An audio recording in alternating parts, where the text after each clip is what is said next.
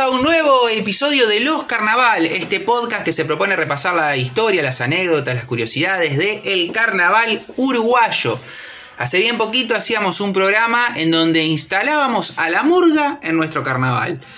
Manejábamos distintas hipótesis, distintas teorías, distintas bibliotecas, pero llegamos más o menos a la conclusión que en el año 1909 se podía afirmar, las crónicas así lo decían, que había murgas en nuestro carnaval, en nuestro departamento. Hoy, ¿qué es lo que vamos a hacer? Partiendo de ese punto, de ese mojón, empezar a ver y a reconstruir parte de las características o, o formas que hoy por hoy, siglo XXI, tiene la murga, pero que se empezaron a gestar en aquella época, porque recordemos que hablábamos de una murga con otras características, con otro tipo de instrumentación, con otro tipo de, bueno, muchas diferencias. Murga pero con muchas diferencias al fin. El objetivo de este programa, ¿cuál es? Es justamente ver eso, cómo se fueron constituyendo algunas de esas particularidades. Y para eso me acompaña eh, los eruditos, las personas que más saben en esta mesa y me podría, podría asegurar que en muchas mesas de los que nos están escuchando, eh, las personas que más saben sobre el carnaval y nos pueden ayudar a desentrañar los secretos de eh, esto llamado Fiesta de Momo. Me refiero a Robin Jausolo y Martín Rodríguez. ¿Cómo están? Bienvenidos. ¿Cómo estás, Seba? ¿Cómo estás, Martín? Vamos a desarrollar en este programa lo que se podría decir por rubros, porque vamos a, vamos a desentrañar la evolución de lo que es música, letras, vestuario maquillaje y lo que es la batería. Vamos a arrancar, Martín. Ahí está, por vamos a saludarte. Sí, ¿qué tal? Recién llegado acá. Este. pero con mucha información, que eso es lo importante. Sí, sí, no sé si de carnaval, pero sí. Pero hay mucha información, hay mucha información. Eh, y decíamos, nos quedamos en 1909 y ahora está bueno como repasar qué pasó posteriormente, qué cosas se pueden destacar de esos, esos albores, de ese amanecer del amor uruguaya.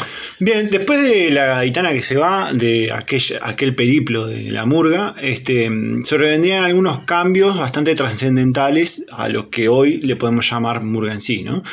Por ejemplo, el aumento de integrantes, la estructuración del repertorio, esto de, de presentación, cuplé o algún cuadro y la retirada, la importancia de la retirada, digamos, de la murga y eh, la eliminación de varios instrumentos que se venían dando, que eran más o menos de viento, algunos percutivos, algo así, y, eh, la sustitución por la batería que hoy en día tiene este, la murga. ¿no? Vamos a ver que en la década más o menos del 20, en esta época, nacieron varias murgas de las que hoy las más icónicas, se podría las más Icónicas, las... que más perduraron, digamos.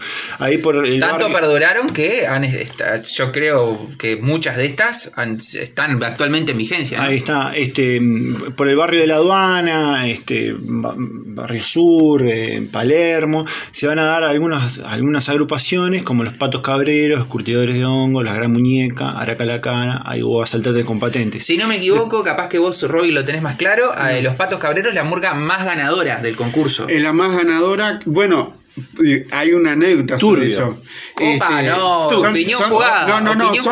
En, en, algunos lugares se, se, cuenta como 16 primeros premios de Murga el Pato Corona. En verdad tiene 15. Bueno, no, no, pero ¿cómo puede ser? No, pero puede ¿Por qué te metes en esto? Porque en mí no, Íbamos a hablar de otra cosa. No, pues si, si me no, si dale, anécdota, nos vamos, no, no, no, estamos yendo temas. Pero, no, no, no, pero dale, bueno, a ver. En 1938, Asaltante con Patente y los Patos Cabreros deciden formar una Murga unida llamada 2 en 1. La 2 en 1. 2 en 1.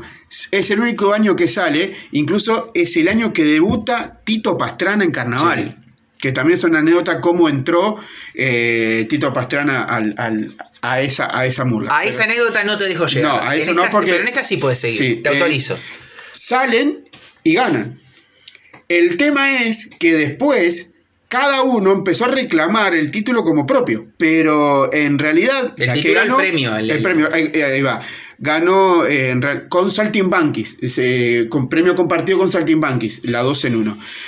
Pero en sí la que ganó fue la 2 en 1. Entonces, en algunas tablas estadísticas de primeros premios se le agrega un título a, a, Patos, Cabreros. a Patos Cabreros y otros asaltantes. En verdad, El título es La 2 en 1. Pero mi pregunta es, nada modifica que el, el hecho de que la Cabrero más- es la más gan- ganadora. es La más ganadora. Lo único que puede cambiar es que en algún lugar encuentres como 16 y otro como 15. Pero en aquella Eh, época aparecían estas murgas. Aparecían estas murgas y vamos a, hacer un paréntesis chiquititísimo Ya, y aclarar, paréntesis dentro del paréntesis. ahí aclarar que en este país los concursos de carnaval pueden ser ganados por más de una, de una agrupación. Han habido Sí. tri- triples empates. Han Puede- habido. puede- puede- pueden ganar el primeros premios triples empates que es algo No, puede pasar que, completamente que en la a la noche hayan ganado Uno. dos conjuntos y, Y al, al- al día al otro siguiente día- habían ganado otro más. Eso lo vamos a contar cuando Esto- hagamos un ah, programa del Tito Pastrana. Porque también estaba Tito metido Tito Pastrana. En eso. Y es algo de Alicia en el País de la Maravilla. Claro. Pero no, se llama En la- Uruguay en la y se llama concurso de agrupación. En la década del 80 se daban los dobles y triples empates por doquier. Bueno, pero volvamos a los 20. ¿Le puedo quitar 60 años a todo Claro. esto y volver a donde estábamos? Bueno, y eh, en esa época, en la, ep- en la época del 20, donde estábamos hablando, también se dan que aparecen los grandes personajes de la murga, ¿no? Como Pepino, Cachela, Pianito, Carlos Céspedes o el porteño Nogara. Estos dos no tan conocidos como eh, por, por lo, lo popular, Populares. digamos, pero también... Sí, pero este, Pepino, Pianito y Cachela, sí, creo que uno lo sabe de memoria. referentes, ¿no? Acá en Uruguay se sabe eh, quién hizo los goles del 50 y Pepino, Pianito y Cachela. Es más o menos así. Y en estos años se van a dar le- dentro de la estructura más básica que la que podríamos decir que es la música, el canto eh, y la percusión, las variedades de inflexiones melódicas, modos de emisión determinados, fraseos determinados y el estilo característico de la murga. El, éxito que van a tener estas murgas en los posteriores años, vamos a tener que pensar que no era la única categoría que Claro. había, ¿no? Había varias, habían comparsas, o sea, competían con este, otras categorías que estaban mucho más producidas y tenían eh, mucho más atractivo. Pero ¿qué tenía estas murgas que no tenían las otras? Bueno, en parte la crítica, digamos, solapada, la sátira, la ironía, y que tenía un alto contenido social, ¿no? Un tratamiento informal o irónico de los versos y que establecían cierta desviación con esa norma culta dominante que había y que era trasladada a los, estratos más pobres o más, o- más postergados de la sociedad. Entonces tenemos que eh, hablar de, las- de, la- de las letras, los contenidos de las murgas, es como es un- una especie de piedra angular en, lo- en la popularidad de la murga. Claro. Claro, eh, viniendo de la, traduc- de la tradición también española, eh, de los conjuntos que llegaban acá, que tenían sátira, que tenían crítica, que caricaturizaban tanto este, los contextos este, sociales de actualidad de esa época, sino también a las personalidades públicas. Y se dieron cuenta que eso causaba mucha gracia en la gente, más que nada en las clases más bajas, Sí. eran los que tenían más, más éxito ese tipo de... En las de clases más populares también. Más populares también. Bueno, tan es, eh, pero no tanto a veces le salía bien a las murgas este, eso. Y una, una anécdota que, que se cuenta del año 18, de, eh, Martín habló de Ernesto Nogará, que tenía una agrupación, una murga que se llamaba La Escuela Laica y sus alumnos, que no participaba del concurso, o sea, salía como una especie de fuera, Fuera de de concurso, pero no estaba en el concurso, y, y entonces, bueno, re- esos también recorrían los tablados. Y pensemos esto, los tablados en esa época, eh, había prácticamente un tablado en cada esquina, donde eran tablados este, hechos muy caseramente por los, por los barrios Por, los, por los propios vecinos, por los propios vecinos del barrio, donde tanto el escenario como las gradas daban la espalda a casas, a balcones donde, donde había o- o azotea de las casas. Entonces lo que le pasó a Ernesto Nogará con esa murga, como estaban disfrazados de escolares, empezaron a hacer una crítica de la actualidad de la educación. ¿Cómo se puede hacer de muchas otras cosas? Bueno, en, ese- en esa época tocó criticar este, fuertemente la educación. Y como si hubiera sido un complot, desde el balcón de una casa les tiran un balde lleno de querosén. No. No. Y se ve que había, ¿por qué digo este, algo que estaba medio planeado? Se- quizás esa mura lo habrán escuchado, esa, esa crítica en otro tablado. Que desde el público, algunos empezaron a tirar fósforos encendidos Claro. al escenario luego de que cayó Carnaval. ese falte de querosén. Cuando decían lo- los carnavales eran los de antes, Carna- no creo que se refieran a esto, pero Ah, bueno. yo- ese creo ese- que ese sí. tablado, cuenta la crónica, estaba en la calle Maldonado, esquina Jackson. A dos cuadras de acá. A, dos cuadras de- del lugar donde estamos grabando este, este podcast. Eh, bueno, pero vamos con las, vamos con los otros rubros que componen la, que componen la murra. Recién hablábamos, o hemos hablado muchas veces de esa relación España-Uruguay, lo, lo que fue, lo que ya contábamos, lo de los piripitipi, la influencia. Eh, pienso, por ejemplo, la influencia española en las músicas. Claro, eh, en las, primeras épocas lo que hacían las murgas o, la- o las protomurgas eh, eran agarrar las zarzuelas más populares de la época, ¿no? Y eh, cambiarle el, eh, la letra, ¿no? Y esto permitía más o menos que los espectadores encuentren esta condición de prestar más atención al texto, ¿no? Ya que le prestaban, eh, conocían la melodía, ¿no?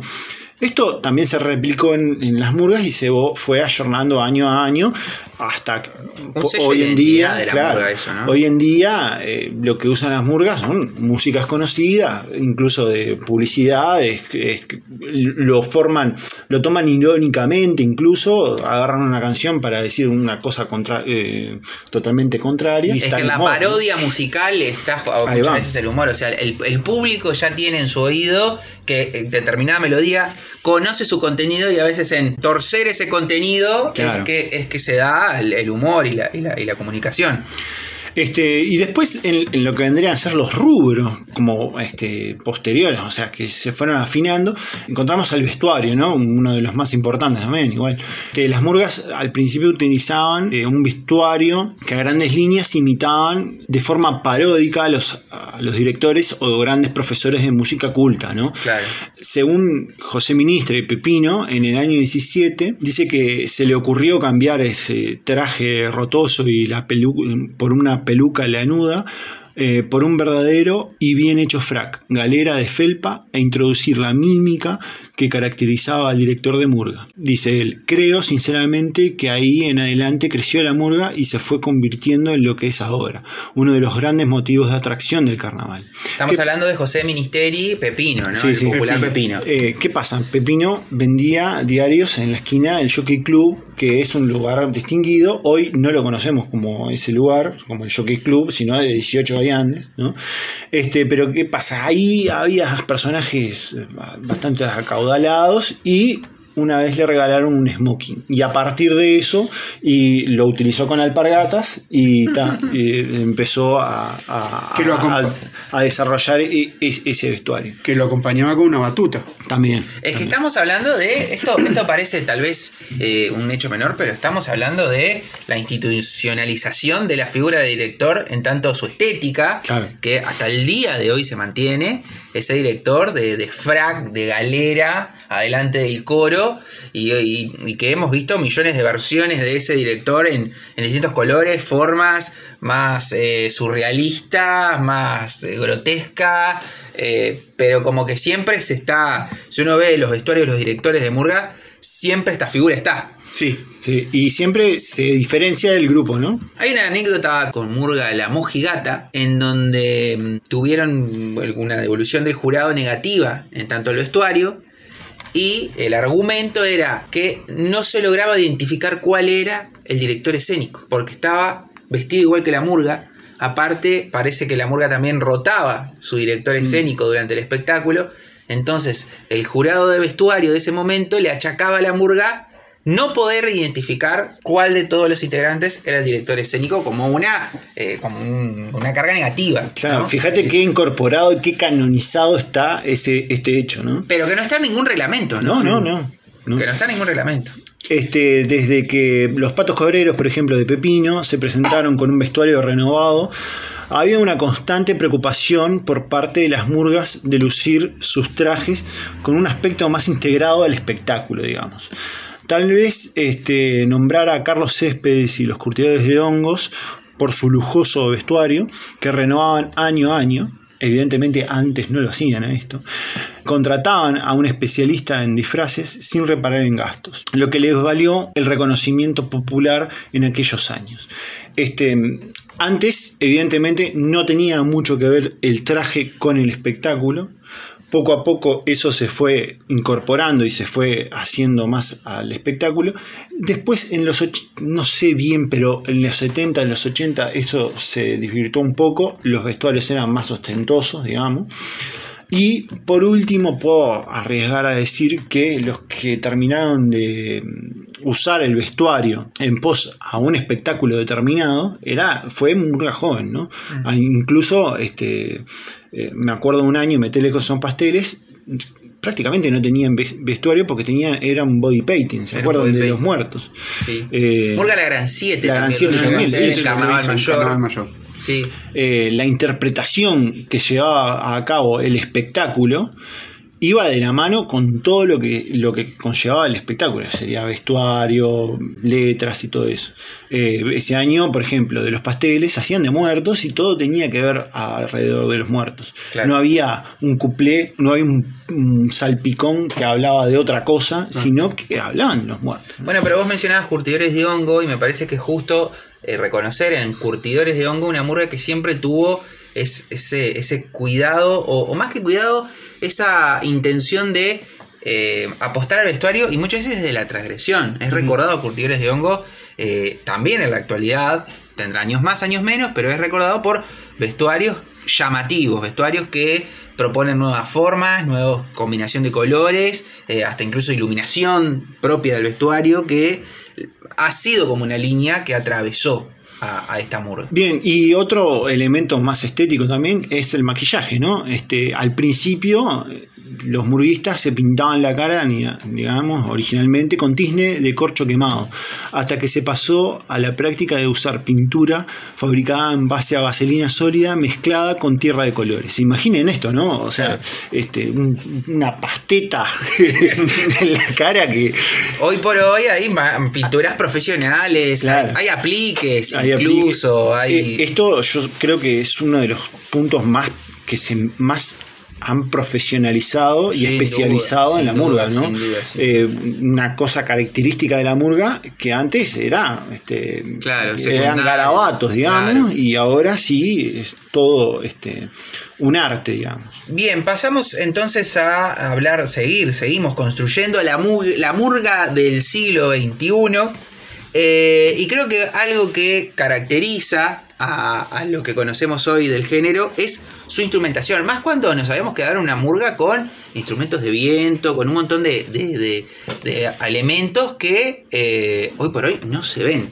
Bueno, el, pasaje de los instrumentos de viento a lo que es la percusión como la batería que conocemos hoy se debió más que nada por los tablados.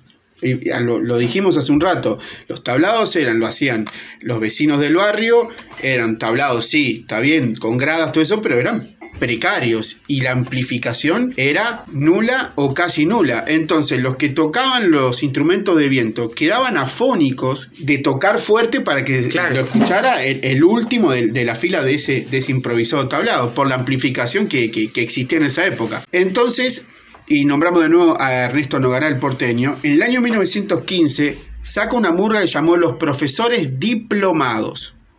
El tema de la educación estaba. Sí, era, era, era para la educación. Los profesores diplomados. Ahí incorpora un, a tener un integrante moreno que tocaba el tambor en la escuela militar. Entonces le, le introducen para que toque el redoblante. El redoblante. Y eso Pepino lo vio. Eso Pepino lo vio, le gustó, por más que en esa época este, no llamó mucho la atención, a Pepino le quedó dando vuelta en la cabeza ese instrumento y si bien se, conoce que fue Pepino con los Patos Cabreros quien introduce la batería que conocemos hoy, no fue el primero en realidad. Fue a raíz de ver lo que hizo. Fue a raíz de lo que, lo que hizo la murga de Nogará en el año 1915. Es recién en 1917, 1918 que, que introduce la batería. Y el mismo Pepino cuenta en un reportaje Sí, lo dice, siguiente. dice, allá por el año 1917, nadie prestaba atención a las murgas. Lo más importante del carnaval eran las grandes comparsas, que a veces eh, tenían a cuadras de gente mirándola, a diferencia de las murgas que no concitaban esa atención. Entonces buscamos la manera, dice Pepino, de dar mayor espectacularidad a la murga. Primero empezamos por abandonar los instrumentos a viento antiguo y los platillos que eran vulgares tapas de cacerolas que producían un ruido poco agradable, el bombo que era una barrica vieja de yerba y todo por el estilo. Me tocó a mí introducir el redoblante, el bombo de verdad actual y los platillos auténticos. Aquello fue otra cosa. El redoble y el suspenso de los platillos llamaba la atención de inmediato. Y me atrevo a agregar eh, algo que decía Jaime Ross. Jaime Ross es uno de los músicos populares más importantes de nuestro país, muy relacionado con el carnaval, aunque más nunca, Nunca- haya salido nunca del salió. carnaval. Pero su cancionero eh, muchas veces hace referencia al carnaval, utiliza recursos de la murga y la murga también se ha nutrido muchísimo de Jaime Ross. Bueno, Jaime Ross ¿Qué hace usted escuchando este podcast si antes no escuchó a Jaime, Jaime Ross? Ross. No podría haberlo dicho yo mejor. Y vamos a escuchar a Jaime Ross, pero no cantar, sino decir lo siguiente respecto a la batería de Murga, que era lo que hablábamos. En una conferencia en 1985, él sostenía que la batería de Murga acompañaba a los, a los coros con ritmos característicos que fueron variando a través del tiempo. Hasta las murgas en su forma actual, cuyas posibilidades rítmicas se han ampliado considerablemente, es posible diferenciar tres etapas en las modalidades percusivas. En un primer momento, había como una influencia de eh, más, más, más militar, más de Claro. desfiles. Y después hubo una complejización de la percusión a tal punto que hoy eh, hay grandes músicos, músicos de nivel internacional, que eh, forman parte y constituyen baterías de murga. Exacto. Bueno, hemos llegado a, a, a grosso modo a mm, introducir y meternos en los aspectos que de alguna manera se pueden decir eh, diagramaron la murga del siglo XXI. O tal cual la conocemos hoy. Capaz que un elemento que no incorporamos eh, muy a fondo y que era de estos, de estos conjuntos y que se fue perdiendo, este no sé si para mal o bien, ¿eh? era el presentador de la murga. Las Que no- murgas no tenían presentador. no, no, que a veces Hasta- incluso Hasta la de- cantaba. ¿no? Hasta en la década del 80 se eh, eh, existían los, los presentadores que, de, o sea, que no solo presentaba cuando, generalmente a veces presentaban cuando iban a cantar la despedida. Claro. Y decían, y, y no nombraban a cada uno, pero si a alguien que tenía que nombrar era el director de la murga. Claro. Y ahí se venía abajo el teatro de verano, se venía abajo el teatro de verano. Bueno, se para puede- ver, en, en poner en, en, en circunstancia, ¿no? Está la murga, 17 personas, Sí. ¿no? Tres en la batería, un, uno en director, lo demás coro, y el presentador. Y el presentador. ¿No? Una persona aparte, ¿no? Sí, sí. Con- Que aparte tenían una manera muy particular de. presentar. Era como un canto medio así, que no sé qué. De, hay grabaciones Hay en- grabaciones, en, sí, en sí, YouTube que se puede. Dirigida por el gran Tito, Tito Pastrana. Y eh, te- tenía, tenía un Nueva ritmo. milonga, señores. Sí, sí, sí. Es, es- es bien interesante Este, escucharla. Se perdió. Hoy, hoy por hoy no lo encontramos y tampoco eh, no hurgamos mucho en el, tema de. Pero cómo se empezó a tener esa, esa tradición, ¿no? Cre- eh, creo que la de las, esa figura se fue de alguna manera eh, eh, mezclando con la del cupletero. Claro. Entonces, bueno, de ahí se, se, se- se transformó lo que hoy conocemos. También pensemos que hoy por hoy hay una sofisticación a la hora de comunicar que tal vez antes era necesario que alguien hiciera como ese nexo con el público y la murga y para, para generar una, una mayor, em, mayor contacto, una mayor conexión. Creo que uno de los rubros que nos quedó pendiente, que, pero tal vez su desarrollo más eh, creativo o más eh, sustancioso sea mucho más adelante en el tiempo, por eso tal vez sea para otro episodio, es todo lo relacionado a la puesta en escena. ¿no? Tenemos como dos vectores, la música, eh, las letras, pero falta Lo escénico. lo escénico, la puesta en escena, más allá de lo que hablamos del vestuario y del maquillaje. Pero creo que por hoy, muchachos, Pero por hoy sí, por hoy sí. estamos llenos, ¿no? Ah. Yo creo que el que escuchó esto, Yo como lo dije una vez, estoy revuelto. revuelto. Exactamente. Además no hay, que, no hay que dar toda la información de primera, hay que dejar con las ganas. Eh, pueden seguir, hemos hecho referencia a muchas cosas que ya dijimos en otros episodios que los pueden escuchar en nuestro canal de YouTube, en nuestro canal de Spotify Y también. si no me gusta lo que escucho, ¿qué hago, Sevita? No, no sé, ¿cómo no te va a gustar lo que escuchás? Bueno, si me gusta. Y si te gusta, podés seguirnos en nuestras redes sociales. Podés seguirnos en Facebook, en Instagram, en Twitter. ¿Dónde más estamos? En, podemos eh, tener una cuenta en Tinder, por ejemplo. Eh, Mauro tiene TikTok. El Mauro, Mauro Beltrán, el responsable de este programa, eh, maneja muchas cosas. Hoy hablábamos de eh, los concursos que a veces se despertaban. A ver, a- a- anochecíamos habiendo ganado dos murgas Sí, sí. y amanecíamos ganando, ganando tres murgas. Sí. Bueno, eh, muy de la filosofía del manejo político de Mauro Beltrán. Así que, También, sin más, sin más, sin más, eh, cerramos este nuevo episodio. Martín, gracias por todo. Bueno, eh, nos vemos en la próxima. Robin, Bueno, muchas gracias y espero que les haya gustado. usted ha escuchado un episodio más de Los Carnaval. La comisión tampoco